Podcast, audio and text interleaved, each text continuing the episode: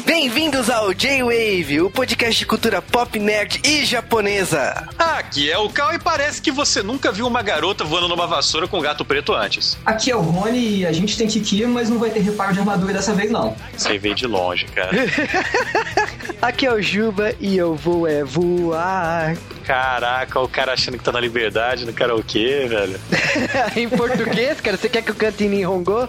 Agora vamos lá, começando mais um J-Wave. Um J-Wave especial, né? Que é do serviço de entregas da Kiki, que é um dos meus filmes favoritos do Ghibli. Pronto, falei. E raptamos o Rony de novo para falar de Ghibli conosco, pois nós somos incompetentes para falar da arte do cinema. pois é, estamos aí novamente. Fala sobre animação, só que infelizmente é, não é um dos melhores filmes do Ghibli. Isso a gente vai discutir. Tem uma hora pra gente discutir isso e convencer as pessoas que sim ou o contrário. Exatamente, né? Tipo, Ghibli é um padrão de qualidade alto, mesmo talvez não sendo tão bom como o que o Rony falou para ele, mas logicamente que a gente convida o Rony porque ele é todo especialista em cinema, né? Então, pra analisar Ghibli, sou um especialista mesmo. Na verdade, o Rony tá pagando pro podcast que ele vai gravar ainda, por isso que a gente tá obrigando ele a fazer isso. que isso, olha só. Aí vai chover e-mails, né? qual é o tema, não sei o que, segredo. Mas vamos direto para o podcast.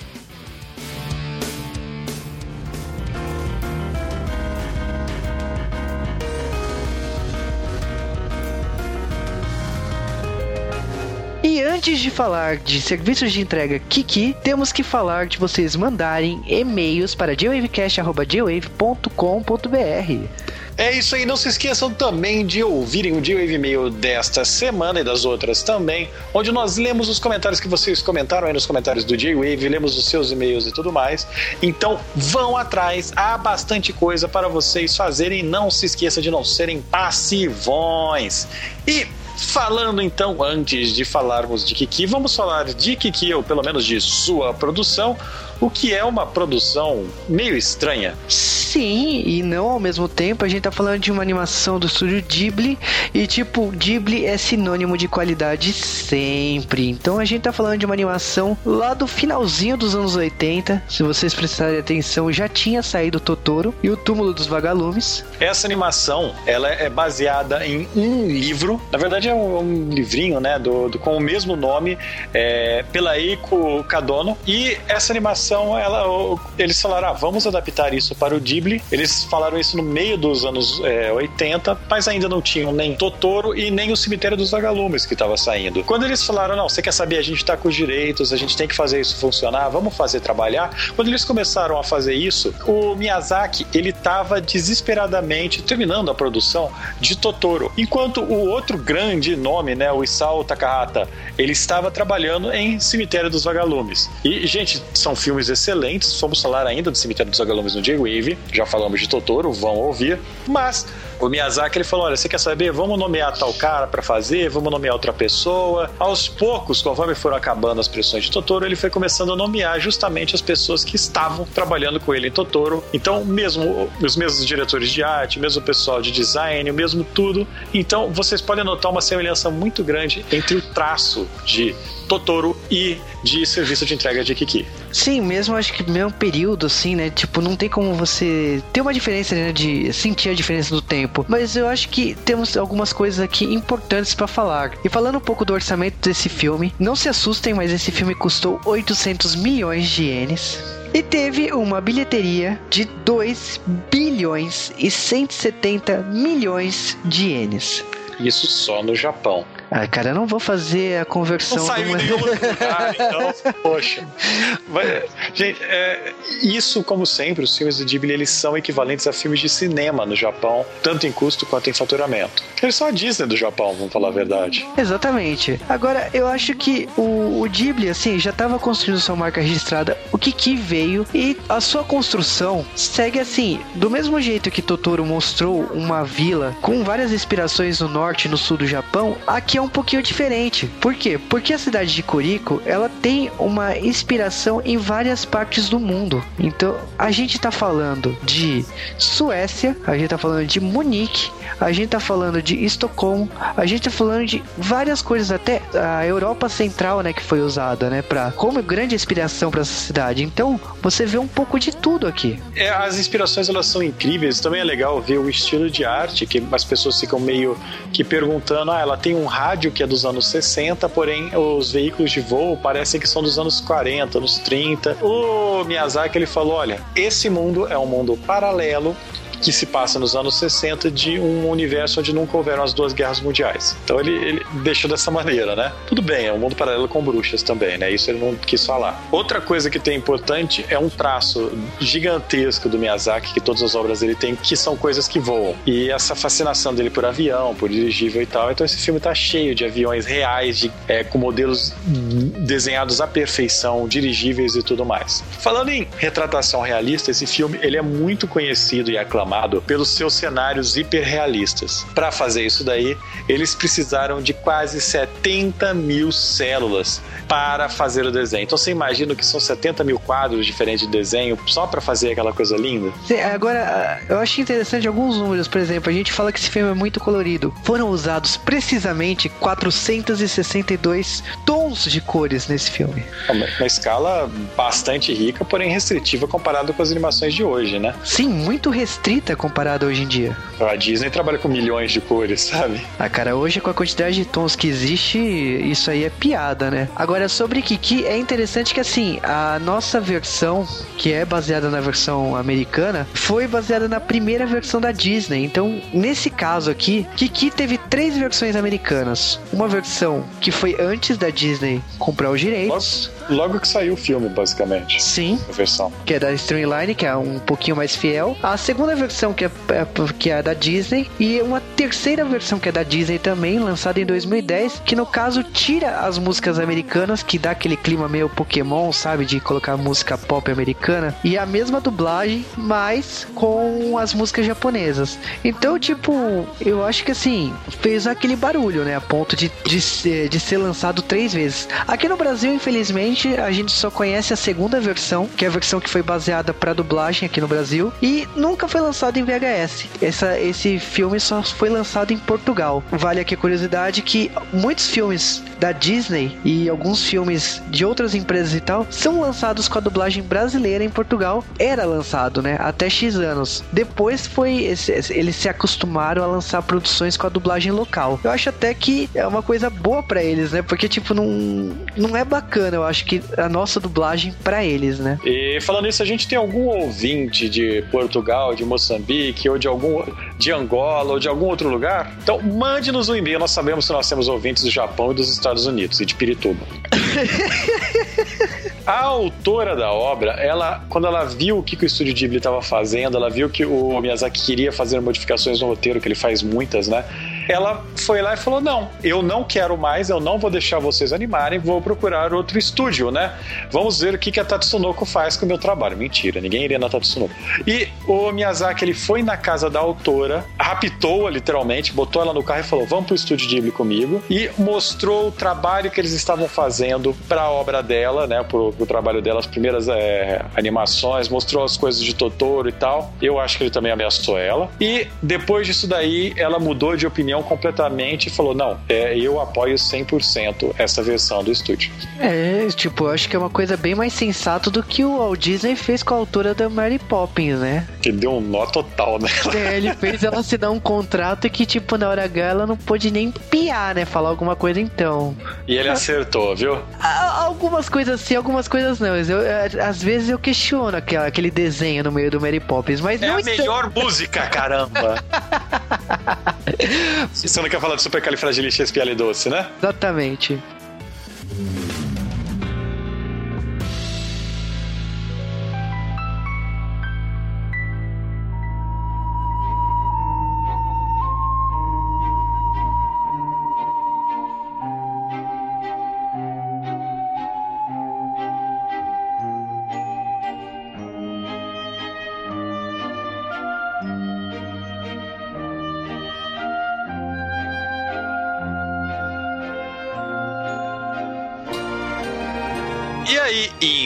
22 de julho de 1989, os japoneses resolveram queimar Harry Potter por mais de 10 anos. Cara, que entrada, hein? eu pensava. falar, cara, bruxa, poxa. Eu pensava que você tá, ia, iria zoar, né? Que, que eles estavam passando na frente de Pokémon. É, mas é, sei lá, cara, uma mistura de Pokémon com Harry Potter. É Pokémon, Harry Potter, vassouras e calçolas. Que beleza, hein, cara? O foda, o foda dessa história é que nós temos esse personagem principal, que é a Kiki, e ela é de uma família, de uma linhagem de bruxas, certo? O pai dela é um trouxa, pelo que eu notei, mas. parar de referência de Harry Potter já, acabou. É, é, eu tenho medo do Marvin surgir do nada, sabe? Com referência de Harry Potter. Vai. é, Sim, é né? perigoso isso. Mas eu acho, Cara, mas... eu acho engraçado que essa ideia aqui, que é a garota, assim, você percebe que, tá, que vai acontecer alguma coisa ou aconteceu alguma coisa muito importante. Porque mostra o dia a dia dela na, na família, mas ao mesmo tempo mostra que, assim, alguma coisa mudou. E alguma coisa mudou exatamente a idade dela. Então ela tá com seus 13 anos e está na hora de sair de casa. É, a gente apresentado a, meio que esse universo é, super corrido, assim, é, que as meninas, quando fazem 13 anos de idade, as meninas da linhagem de bruxas, quando fazem 13 anos de idade, elas precisam sair de casa e se tornar independentes para poder desenvolver os poderes delas. O pai dela é o pai genérico do Ghibli, né, cara? Pois é, aparece, fala duas coisas e nunca mais. É, e é engraçado que é considerado hiper absolutamente normal. Então, no momento que ela fez 13 anos, ela tem que arrumar suas trouxas e cair fora. E tem que ser naquela noite, né? Porque é a noite perfeita que vai estar tá a lua à mostra e tal. Né? Tipo, tudo na sintonia. É o vento perfeito e não sei o que. E essa vila onde ela mora é legal porque é bem bucólica, né? É uma coisa assim, bem no meio do nada, poucas pessoas, todo mundo é muito amigável com a mãe dela, com ela. É, é, é legal esse começo. Né? A impressão é que é a coisa mais natural do mundo. Ninguém acha estranho você pegar uma garota de 13 anos e mandar ela com, sem bagagem nenhuma embora por uma cidade onde ela nunca viu. É, ela só com um gato falante, né? A gente vê que, assim, é realmente, é pra gente ter esse contraste que vai acontecer dela mudando é, da, da, do interior pra cidade grande. É, cara, eu acho essa despedida assim, na hora que ela vai pegar a vassoura e tem aquela troca, assim, até que a mãe dela fala assim: ah, pode levar o meu e tal, de boa. E ela se atrapalha toda pra, pra viajar. E quando ela tá voando lá em sentido em alguma cidade, ela não sabe também para onde vai. Ela encontra uma outra bruxa. Eu achei que na primeira vista, assim, quando aquela mina apareceu, eu achei até que ela meio metida besta, mas até que ela foi bacana, explicando assim, olha, já fui, já tive esse momento, já cresci e tal. Estou até pensando voltar para casa. Então você percebe que tipo assim, aquela bruxa, ela já teve a sua transformação, ela já passou dessa etapa de descoberta de virar uma bruxa de verdade, né? Pois é, aquela bruxa ela deve ter mais ou menos uns 14, 15 anos, né? Ela já tem tempo de experiência mais que ela, já já tem os poderes. Tanto que ela até pergunta pra Kiki qual que é a habilidade especial dela, né? O poder mais. É, é, que ela mais manifestou, né? Ela disse que ainda não descobriu ainda. É, tem esse esquema, né? É, eu não sei se pra gente não tem tanto disso, mas o, o, o japonês ele tem muito desse negócio do, do, senpai, né? Do cara que é, tá na escola e é mais proficiente que ele, né? O teu veterano, né? Que a gente tem talvez em faculdade, mas a gente não tem respeito algum pro veterano, né? A impressão que eu tive foi essa, sabe? Tá parecendo um veterano da escola de bruxas e, e te falando, te dando uma dica da vida e aqui que ela meio que respeita isso, né? E o gato da Kiki, né? O Didi não gostou disso. Ah, não, bando de, de pessoas snobs e não sei o quê. Mas realmente a impressão que você tem é que é só um conselho de alguém que já passou pela merda. E, cara, é interessante que. Já vou levantar esse ponto aqui, que nesse desenho, todo o fundo, todo o cenário, ele tem um tipo de cor. Ele é um, uma paleta de cor diferente dos personagens. Os personagens, eles raramente têm algum tipo de sombra ou iluminação. Eles são sempre uma cor bem plana né, bem achatada, dá para chegar a se dizer, porque não tem essa noção de profundidade. E o cenário é uma cor diferente. Mesmo assim, os personagens são muito destacados. Sim, é, a gente tem no máximo um nível de sombra nos personagens. No cenário a gente tem um pouco mais, onde é mais detalhado. E, assim, um, é, essa, o recurso de você é, trabalhar bem a paleta de cor dos personagens ficarem destacados é, na verdade, é, uma coisa que a gente não.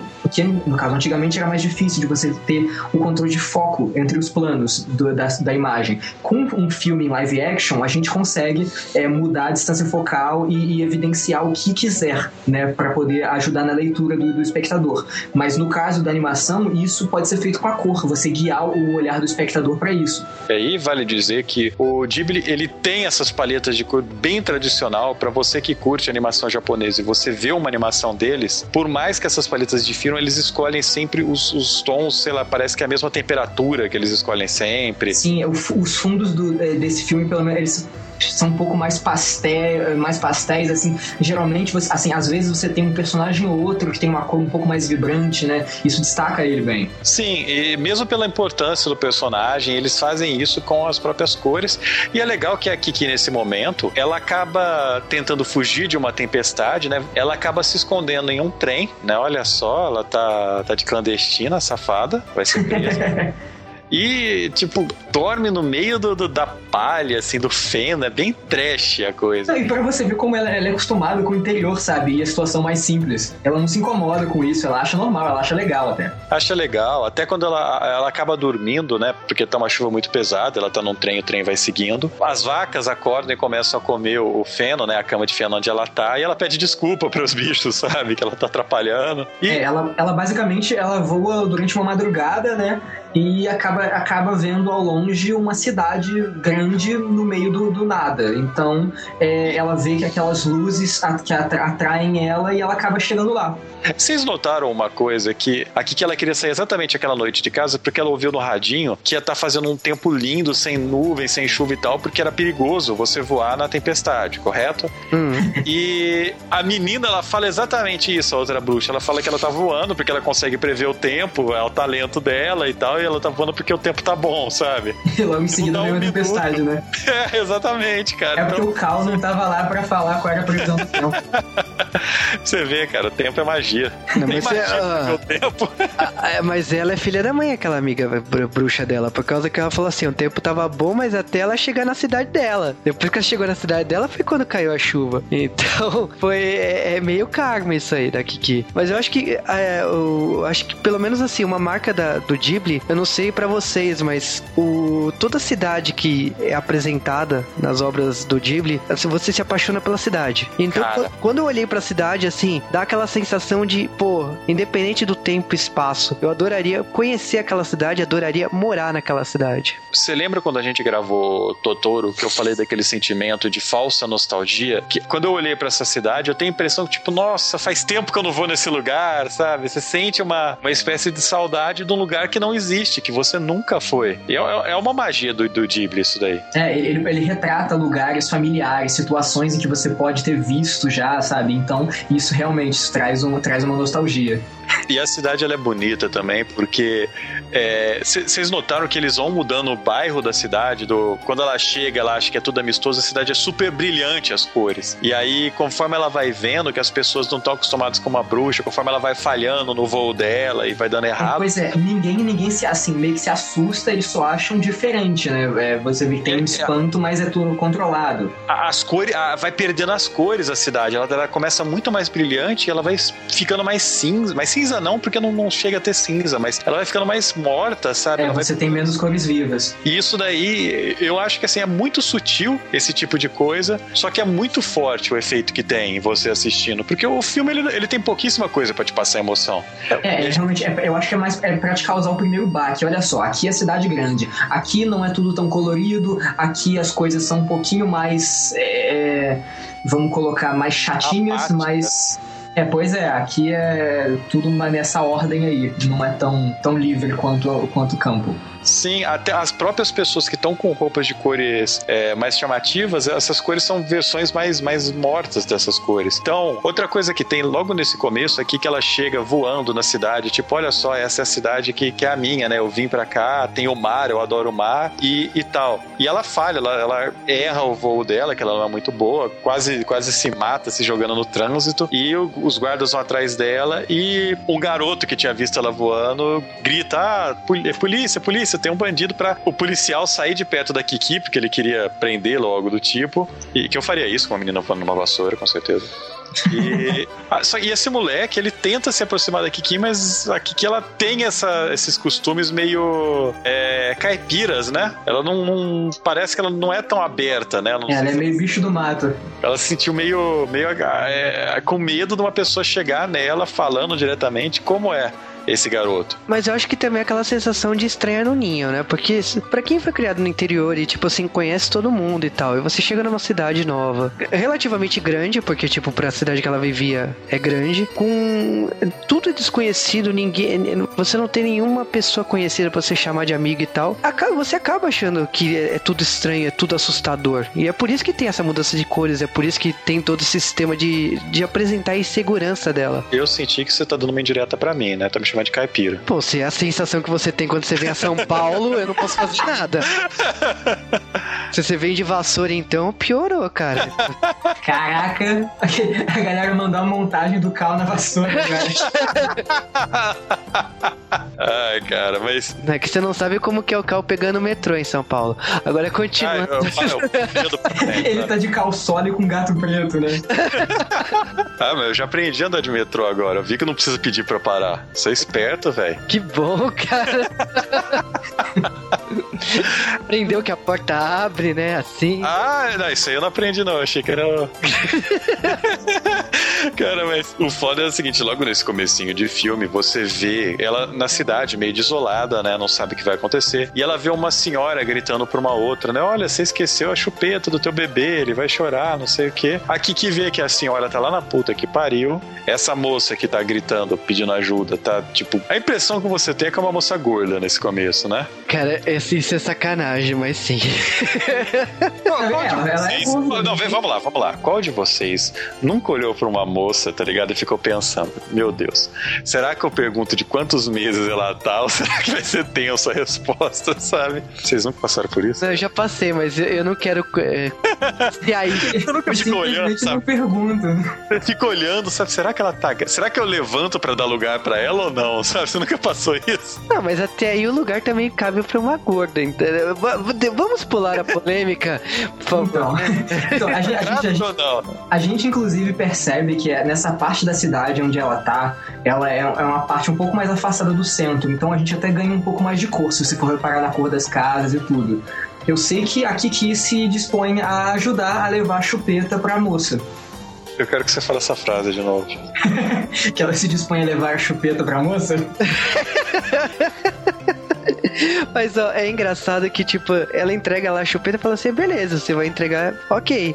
E ela simplesmente pega a vassoura e se joga, né, em cima da ponte, né? A mulher olha assim e fala, o quê? Cara, mas aqui que ela entrega é, a, a, chupeta, ela volta com uma carta de recomendação da moça, sabe? Olha, essa mocinha é um anjinho. Eu acho que é Kiki que escreveu essa carta, sabe? De sacaneando. Ela não é boba nem nada, ela só é caipira. Só é caipira. O que, que, que, que, que tá chamando de boba aí, ó? Ah, Araço. Mas, cara, é legal porque essa moça que, que ajudou ela, na verdade, ela tem uma lojinha. A gente tá falando aí de talvez um dos poucos personagens que tem relevância nesse filme, um dos poucos personagens do filme, a Sono. E ela tem uma mercearia nessa cidade e ela também tem um quartinho, né? E falando lá, um puxadinho no fundo de casa e fala pra Kiki, ó, você pode ficar naquele quartinho pra mim, de boa, você me ajudou, eu deixo você ficar lá, porque ela sabe que a Kiki é uma bruxa e sabe ela que... acabou as... de chegar na cidade, né? Ela, que ela realmente não tem lugar pra ficar ainda. É, e a Kiki, tipo, fica mó feliz. E o quarto, cara, eu me lembrei de novo de Totoro, porque a, a impressão que você tem é que aquele quarto é, é eu não sei, cara, o que que havia porque não, não tem como entrar tanta poeira no lugar fechado. Não, mas é engraçado o gato, né, da Kiki, né, que é o Didi. Ele olha assim pro quarto e fala assim: Isso não é farinha. é a primeira coisa que ele fala. E é pó, né? É, ele já vira e fala. Caraca, eu, eu, lembrei agora de uma, de, uma, de uma trocadilho muito escroto que a gente pode fazer com, com o nome do gato Didi, né? Não, não, não, não. Trapalhões. Não, não, não, não. Aquele nenhum momento tem um extintor, alguma coisa assim. Pare. Mas é engraçado que o, o Didi, ele é irônico, né? Então o tempo... Ah, ele é de cara, ele já vira. Ele fala, ah, de, né, se eu ficar nesse quarto, eu vou, vou amanhecer um gato branco, sabe? É, ele, ele, ele é um contraponto ao, ao otimismo sempre da, da, da Kiki, né? É, eu achei assim, que a Kiki, no momento que ela ganha esse quarto, que ela tem a amizade com o sono, e, é, até o Didi se dá bem por causa que aparece uma gata na vizinhança, ele já se esquece do quarto e todo, é, fica todo preparado para sair com a, com a gata. O, a Kiki, ela começa a ter ter um cotidiano, ela começa a ter pessoas conhecidas ao seu redor a ponto de se sentir em casa. Eu acho que é a partir daqui que você vê o amadurecimento da personagem, quando ela se fixa na cidade. Logo no começo, a Sono e o que a gente acha que é o marido dela, que não tem nome, o padeiro, vamos chamá-lo de. É literalmente o padeiro, né? É, cara, mas é, o cara é bombadão, não sei o que, precisamos de um nome para ele. Padeiro. Arnaldo. Arnaldo. nome bom. Arnaldo. Arnaldo. Arnaldo é nome de padeiro, né?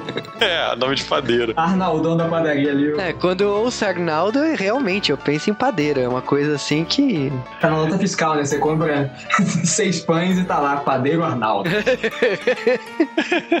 mas é, Arnaldo no começo ele parecia um cara meio mal que não gostava da Kiki, mas ele só tava brincando, sabe? Ele só faz cara de mal, mas ele é bonzinho e não fala. Que é, deve ser por isso que a relação dele com o Alciano funciona, né?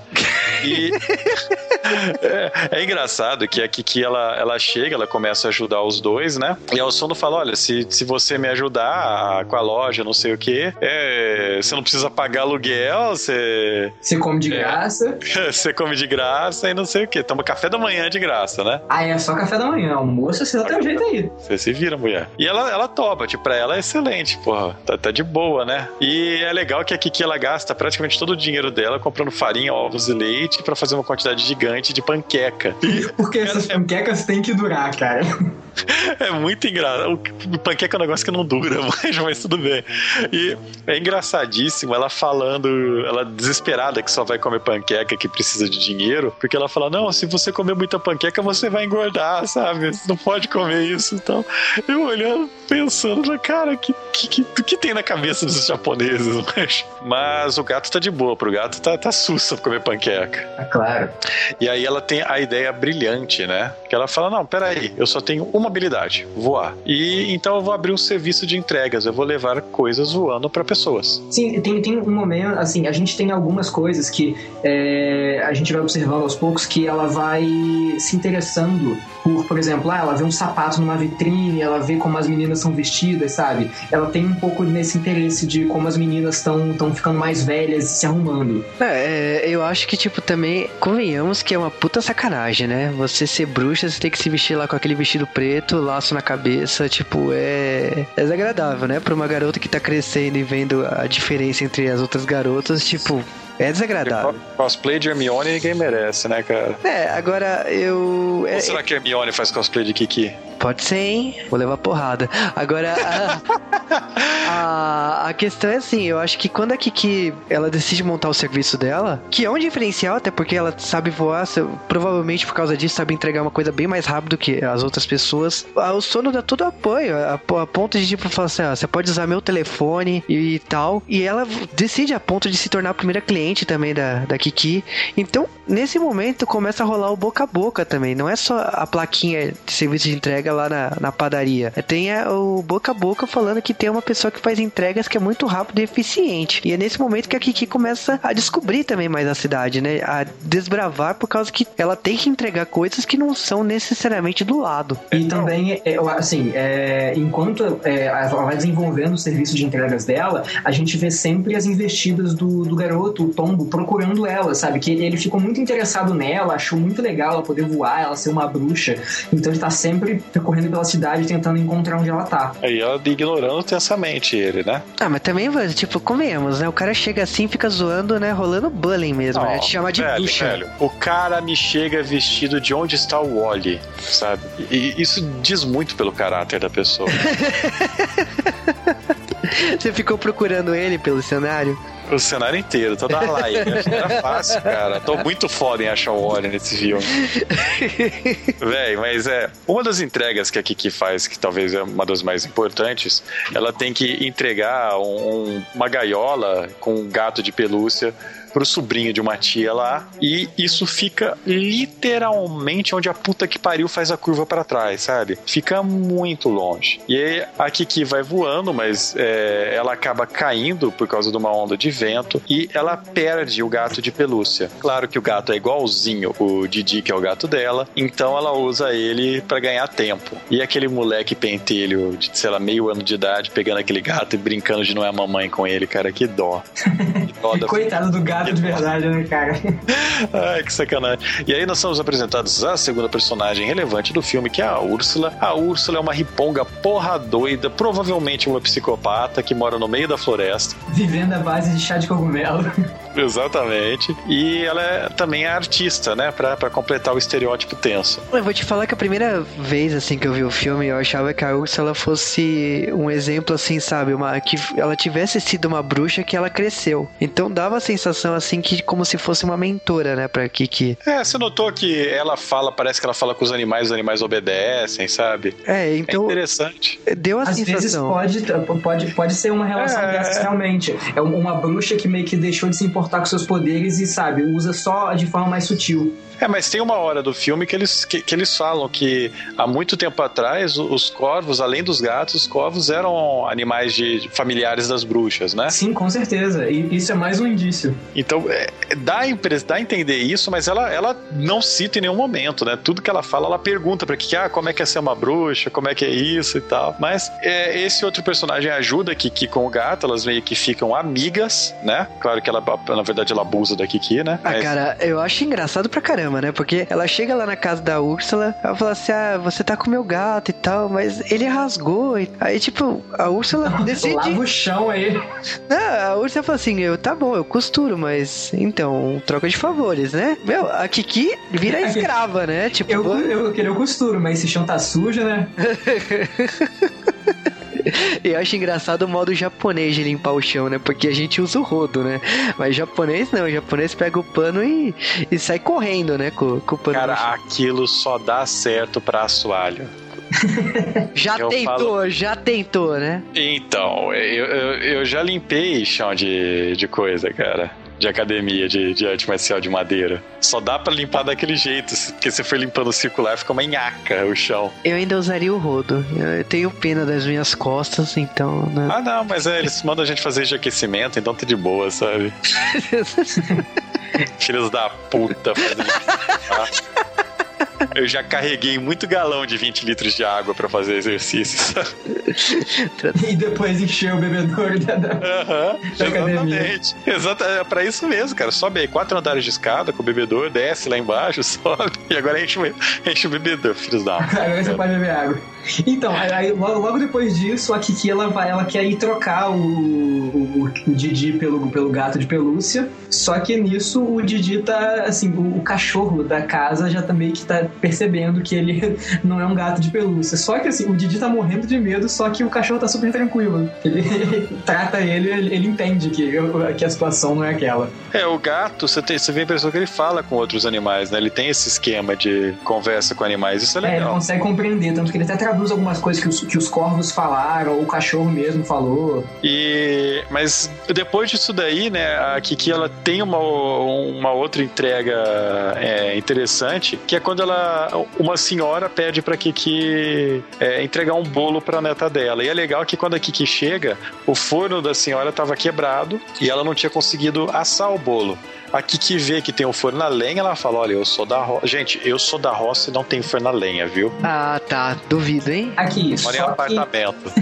só que, que antes dela fazer essa, e fazer essa entrega, o, o Tombo é, chega na loja e oferece pra ela um convite pra uma, fe, pra, um- pra uma comemoração que ele tá fazendo com os amigos dele. Que é outro, outro, É. pon- outro ponto-chave do filme, que ela, ela vai ter que meio que conciliar as entregas dela e tentar se arrumar pra ir pra festa. E ela toda hora falando: Ah, já daqui 15 minutos eu chego lá, é rapidinho, não sei o quê. É engraçado que a Kiki ela fala que, tipo, dá tempo, dá tempo. Só que vocês prestaram atenção à quantidade de coisas que ela fez? Porque ela, é, ela tentou acender o forno, né? Então ela pegou lenha, pegou não sei o que pra o forno. Trocou lâmpada da sala. Então, tipo. Deve ter lavado o chão também. Ah, provavelmente. É, mas ela vai, ela faz companhia, são, são para as duas velhas que moram lá, né? Uma senhora e provavelmente a. é, Não sei se ela é empregada. Criada mas- dela. E ela tá fazendo esse bolo pra neta dela, né? Ela quer mandar e tal. E aquele esquema de, de tipo, é japonês demais, porque quando você vê um bolo com formato de peixe, né? Isso é uma, é uma tosta, né? De algum, algum, algum troço salgado mesmo. Ah, é Japão. eu adoro a sua abstração. Mas é engraçado que, tipo assim, ela sai para levar o bolo e toma uma chu chuva, né? Porque ela saiu exatamente no último minuto que tava seco o tempo. E quando ela chega lá na casa da neta, a neta fala: Porra, outro bolo da vovó e não sei o que. E a Kiki até fica meio decepcionada, sabe? Tanto que o Didi até reclama: Nossa, como que uma pessoa pode ser tão diferente da outra? É, pois é, ela assim, deu, teve tanto trabalho para poder fazer aquilo, né? E, e, realmente realizar a entrega e, e, o, e o presente que seria, né, pra neta. E ela cagou pro presente. Né? Ela tentou dar o máximo, né, para levar aquele bolo. E, tipo, recebeu aquela resposta assim, né? Porra, outro bolo. E bateu a porta na cara dela, sabe? Então. Eu acho que todo mundo conhece gente assim, né? Ah, sim. Eu, eu acho engraçado que depois disso, a Kiki chega pra, e vai para casa doente pra caramba. Ela não consegue ir pra festa. Esquece. Não, é, assim, ela fica tão desanimada que ela desiste de ir pra festa. E, e ela ainda é, se desencontra com o Tombo, que foi buscar ela na porta da, da, da loja para esperar ela. Só que acabou que pela, pela demora da própria entrega dela, eles se desencontraram. Na verdade, o, o Didi ele até vê o tombo, né? Mas a Kiki não. não tá totalmente desanimada. Na verdade, a gente descobre que a festa do tombo é justamente a festa daquela menina, né? Até porque deve ter 10 pessoas nessa cidade gigante, né? Você menosprezando a cidade, que coisa feia. Eu vou denunciar o Cal que falou uma vez que a distância da minha casa até a casa do parente dele aqui em São Paulo era o tamanho da cidade toda que o Cal mora. então. Isso é verdade. A gente que mora na roça, né, Cal? É, velho. Eu sou é, distrito do Rio de Janeiro, né? Juiz de Fora, Minas Gerais. que sacanagem, velho. Cara, tem, tem, tem, tem mais carioca que mineiro aqui.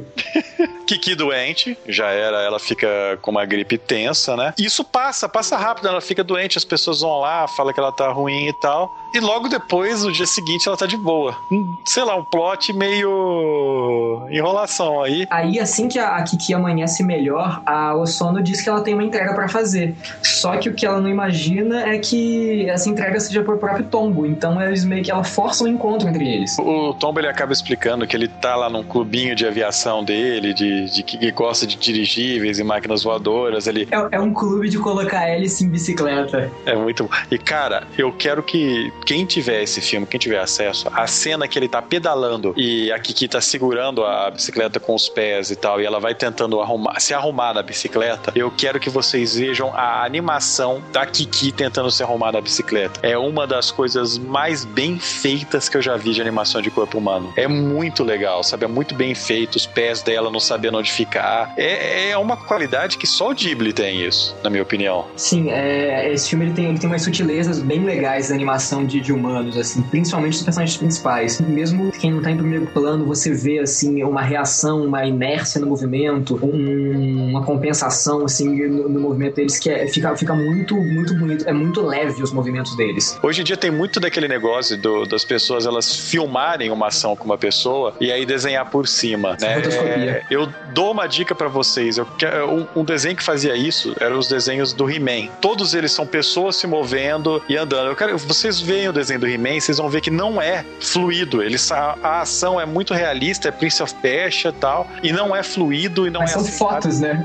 são fotos em sequência, basicamente. É, e o Kiki não é. O Kiki é muito fluido de um frame pro outro, sabe? Você vê que houve um investimento. É, uma das isso é a diferença, a quantidade de quadros para animação. Uma série barata, assim, como o He-Man, ela, ela usa, sei lá, às vezes até cinco quadros de animação para um segundo. Kiki deve, deve usar mais ou menos, no mínimo 18. É que, assim, pro cinema, a gente, para ter um segundo de imagem, são, 20, é, é, são 24 frames. Só que para animação, isso é meio que mascarado. Eles usam menos frames quando não precisa e tal. É, usa, usa mais quando precisa de coisa mais fluida. Esse filme, é possivelmente, ele é animado entre 18 e 24 frames realmente. Por isso que a gente tem essa sensação de movimento muito, é, é muito contínuo. Eu acho que também pelo padrão de qualidade, né? Ghibli, tipo, não, não é uma animação para televisão, né? Tipo, tem Sim, uma diferença. É uma cinema. Então, quando é cinema, o orçamento é diferente, cuidado é diferente, achei tão. Eu acho que é por isso que a animação flui tanto.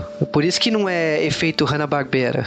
Eu, eu, realmente concordo. Eu acho que o Ghibli ele, ele dá um investimento no, na qualidade das suas obras que é algo ímpar. Eu, eu chego a dizer que nem a Disney dá esse nível de atenção para as obras, porque a animação da Disney, por mais que seja fluida, sei lá, cara, ela não, não é esse nível de fluidez. Ela, na verdade, ela é fluida, só que ela é mais puxada pro cartoon. Então você tem um pouco. É, assim, vamos, colo vamos colocar que as animações são um pouco mais elásticas, sabe? O, o movimento ele é, é mais exagerado, enquanto no do Ghibli é um pouco mais natural. Sutil, muito, muito natural, muito sutil.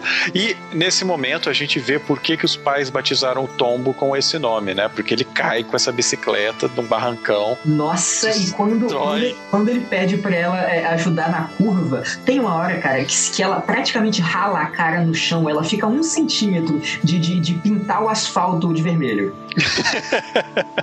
é muito foda, cara. Nessas horas que eu vejo vantagem ser bruxa. Por quê? É imortal? Não, porque pra evitar aquilo, né? Convenhamos que, tipo, poderia ter sido muito pior, né? Tem um momento que a bicicleta vai bater num carro e a bicicleta voa, né? E ter feelings. E você fica sem saber se foi a, a Kiki que fez isso. Às vezes ela, ela acha começa, fez, né? nervosa, né? É, ela acabou é, subindo, levantando um pouco a bicicleta. Mas a bicicleta é destruída, né? Na queda. Nesse meio tempo, enquanto eles estão recolhendo os destroços da, da bicicleta, aparecem os amigos Bullies do, do Wally, né? Do Tombo. Vão zoar ele, não sei o que, e vão falar: olha, a gente falou com, com o piloto do dirigível, a gente é tudo rico e conseguiu. É... E agora você imagina a situação: a molecada, sei lá, de 13, 15 anos, tudo no carro, né, cara? É. Japão. Se eu não me engano, lá a maioridade pra dirigir é maior, sabe? Mas não tem problema. É com 21 Japão. anos, mas. Cara, se fosse Japão, tinha ia rolar tentáculos, mas. Cara. Ah, eu sei que quando aparece esses amigos, amigos dele, ela meio que fica incomodada. É, é porque ela pessoal. reconhece as meninas, né? Ela é, reconhece. É. Né? Aí ela... É, ela... meio que ignora ele e, e, vai embora. E ele fica meio que, pô, tipo, o que, que eu fiz, né? É, e os amigos falam, ah, ignora, ignora aquela menina lá, a garota proletário, não sei o quê. E aqui que ela volta para casa a pé, volta sozinha, ela tá meio chateada. E a primeira coisa que você percebe quando chega em casa é que o gato vem, ele mia na, na janela dela umas três, quatro vezes é, anda e mia, não sei o que, ele fica só miando. O gato ele fala sem parar o filme inteiro e ele parou de falar. E a única coisa de estranha que eu pensei no começo, né, antes, antes de ser elucidado pelo Rony, pelo Juba, é que a impressão é que o gato ele, ele começa a namorar o pau lá, a gatinha da, da vizinha, e eu falei, ah, será que esse safado perdeu o link com ela, não sei o que. Mas a explicação deles, para mim, foi bem melhor. Pois é, o que, o que na verdade é, eu consegui entender do filme é que parece que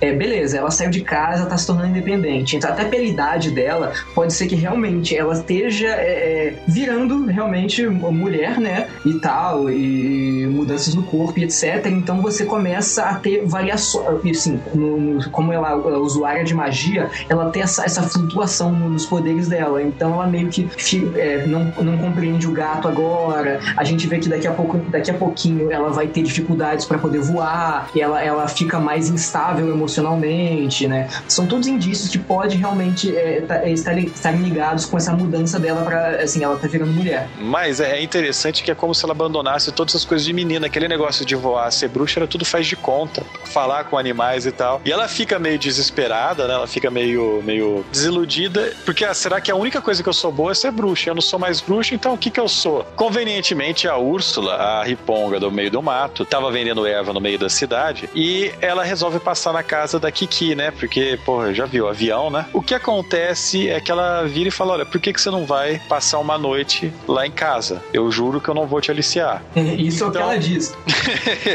That's what she said. Mas ela vai pra casa da Úrsula, ela fala pra o sono que ela vai ficar um dia fora e tal. O sono fala: Ah, você fica fora até você melhorar. Lá na casa da Úrsula, você descobre que na verdade a Úrsula chamou ela lá porque ela tá tentando desenhar a, a Kiki, né, no quadro dela. É, a Kiki foi uma das inspirações por um dos quadros dela. Aí elas têm meio que essa conversa, ela vai falando, não, esse negócio é que nem ser artista, porque quando você desenha, não é sempre que você consegue desenhar. Tem dia que você desenha e tá uma maravilha, tudo vem, e tem tempos que você fica semanas e não consegue sair um traço. Então, você, é, eu acho que assim, essa, esse momento com a Úrsula é justamente mais uma coisa para colaborar com o lance dela tá ficando mais velha. Ela tá ouvindo a opinião de uma, de uma menina mais, mais velha que já passou pelo que ela passou e tá assim, é, é, dizendo as dificuldades e o que pode surgir no meio do caminho, que é normal. Eu acho que essa cena, para mim, é muito importante na hora que ela explica também a questão. É tipo, elas fazem uma alusão, elas não citam magia diretamente, né? Porque a Úrsula fala da questão da pintura, que ela sempre se questionou e tal, que teve uma época da, da vida dela que ela falou assim, que ela não sabia se ela era boa e tal, e que ela desacreditou, ela não sabia mais desenhar. Tenta trazer isso pra Kiki, falar assim, ah, você não sente vontade quando você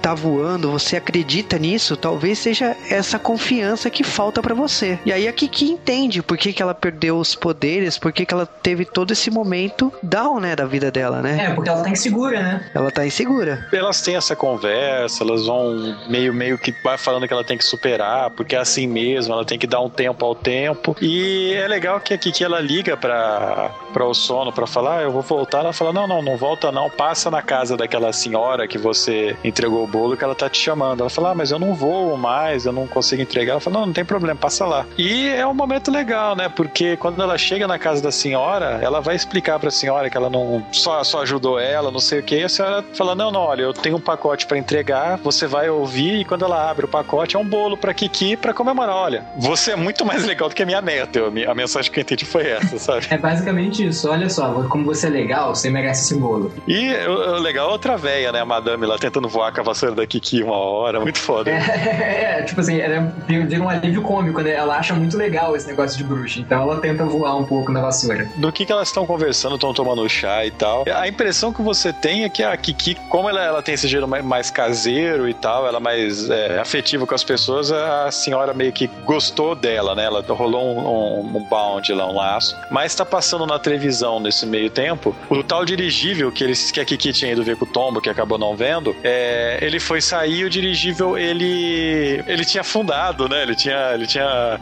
caído por causa de uma tempestade, eles estavam arrumando para ele voltar a voar. No que que o dirigível embica? Galera, para quem não, não tem ideia do que é dirigível, né? Vamos falar aqui para todo mundo que é velho, com mais de 90 anos, eu acredito, que ninguém mais viu dirigível aqui, a não ser os da Pepsi. ah, é... da, tinha os da Goodyear em São Paulo. É verdade, os da Goodyear, tinha os da Goodyear aqui, cara. Foi quando eu comecei a ficar com medo de sniper, velho. Porque eu, eu moro num apartamento que a janela é de tal maneira que não, não tem visão para, sei lá, para menos de 500 metros daqui, sabe? Pro meu, meu quarto. Foi a primeira vez que eu vi uma luzinha vermelha passando no meu quarto. Eu falei, Ih, velho, eu vou morrer. Tem snipers aqui. E era porque ele quando o dirigível da Goodyear. Mas não importa. O que importa é, é aquela. Quando o dirigível embica, é muito difícil ele estabilizar de novo, por questão de variação de pressão e tal. O dirigível embicou, ficou com a ponta para baixo. As pessoas estavam desesperadas tentando grudar ele no chão para tentar estabilizá-lo. É, eles claro. segurando com uma corda, né, cara? Que isso? É, é porra. Menina voa vassoura, você vai, você vai questionar isso?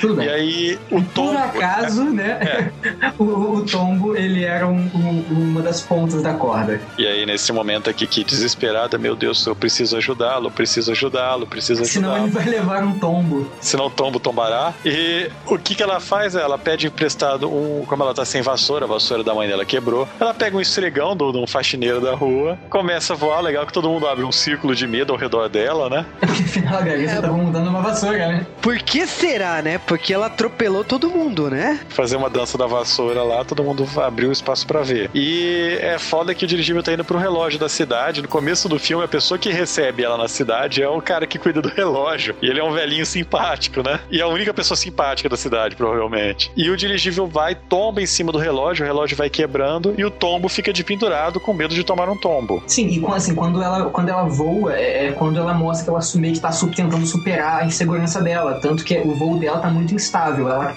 ela cai muitas vezes. Mas é, é difícil achar o tombo, né, cara? Você vê o cara vestido de War é difícil achar ele. Ele, ele Aquele, pô, mas é mais fácil olhar pro dirigível. Com certeza. Mas ela consegue resgatar o tombo, né? O tombo cai do, do da torre, mas ela, ela evita que o tombo tome o tombo. A piada ficou fácil, cara. Tá muito chato essa piada. E... Já gastou. Gastou, né, cara? Vamos fazer as piadas com o Didi. Mas é, elas, tipo, ela ah, salva ele. ela salva ele. Dane-se os caras que estavam pilotando o dirigível, né? Que estão lá em cima, eles vão morrer todos. eles são personagens secundários, deixa pra trás. Eu, não, eu não, juro que eu não entendi essa cena, por causa que, tipo, tudo bem, ele, é, ela salvou, né? O tombo. Mas foda-se o resto do dirigível, é isso mesmo? Não, mas na, ver, na, na, na, verdade o que a, gente, que a gente vê é o seguinte: ele estava em situação de perigo, eles não, eles estavam na cabine. O, como o dirigível ele parou, no, ele parou na, na, horizontal, na posição certa, eles não estão em perigo. Só o tombo ah, estava. Ah, obrigado, Rony. Tá vendo? Assistiu o filme. Agora pô. que você tá estudando física quântica, você tá manjando, né? Tá pensando que, cara, a, a ressonância morfológica fotogênica do, da parada. entendedores não entenderão, cara. Des desencanem. Nesse meio tempo, o Sono e o Arnaldo, né? O Sono vai ter filho, o Arnaldo vai levá-la pro hospital. Finalmente descobrimos que ela não era gorda. Né? E aí a gente tem uma montagem de filme, né? Que basicamente o filme acaba acabando. Ah, cara, eu acho que uma das coisas melhores que esse filme, assim, mostra, principalmente o dia a dia, é esse final, que quando aparecem os créditos, não acaba propriamente dito. Você continua vendo coisas que acontecem naquela cidade. Então você vê o que aconteceu com a Osono, você vê o que aconteceu com todo mundo ali. É, é, uma, é legal a maneira de, de, de, explorar isso, porque te obriga a ver, a ver, até o final do filme, você encarar os créditos. Porque tem muita gente que pula. Só que como é, você ainda tem conteúdo, beleza, é muito mais agradável você assistir os créditos. É, o Totoro faz isso também de uma maneira bem mais sutil, bem mais simples até, que ele coloca só, sei lá, um PowerPoint do que aconteceu com os personagens depois. Mas aqui não, aqui são cenas, é um final bonito, é um final legal e é um final que termina onde eu acho que não devia ser o final, mas. ele termina antes, né? termina um pouco antes do final, e isso é um costume do Ghibli terrível.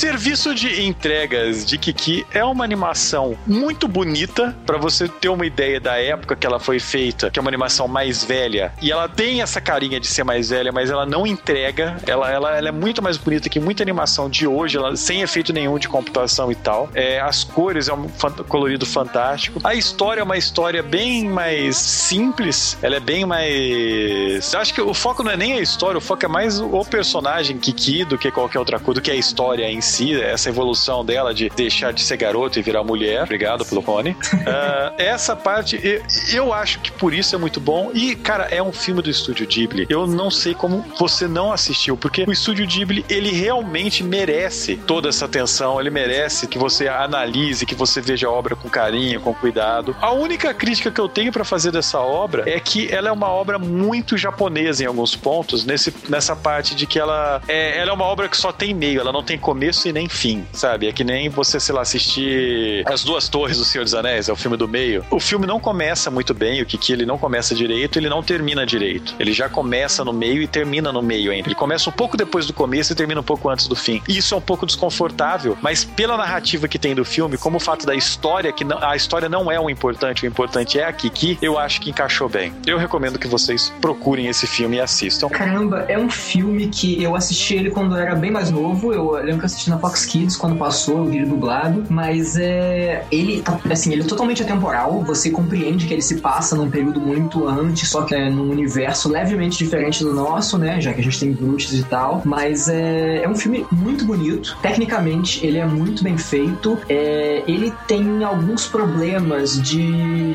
de, de roteiro, de narrativa, assim, a, a, o posicionamento da história, ele começa é, no, assim, em cima do conflito, né, que é como é, uma estrutura mais de curta-metragem, né? Começar bem no conflito, você não tem muito da apresentação do mundo antes, que é basicamente, começa o filme ela já fala, ah, eu tenho que sair de casa. Menos de cinco minutos você já tem isso desenvolvido. E ela já tá saindo mesmo. Mas é, o problema é que é o seguinte, o principal objetivo dela, que é sair de casa para se tornar bruxa e desenvolver os poderes dela, ele, ele é deixado de lado no filme. Eu, eu entendo que o, o mais importante do filme é mostrar o desenvolvimento da personagem, mas como ela meio que abandona é, o que seria o principal E isso não me agrada muito. Eu compreendo que isso, isso é opção dele e é baseado numa série de livros. Possivelmente isso, isso é infinitamente melhor explorado neles. Mas como a gente tá falando do filme, eu acho que ele falha nesse aspecto. Mas é, ele é um filme muito bacana. É, eu, eu, assim, ele, ele é infantil. Ele, ele, a gente, como, como, como é mais velho, a gente consegue observar, é, principalmente esse lance da transição dela virando mulher.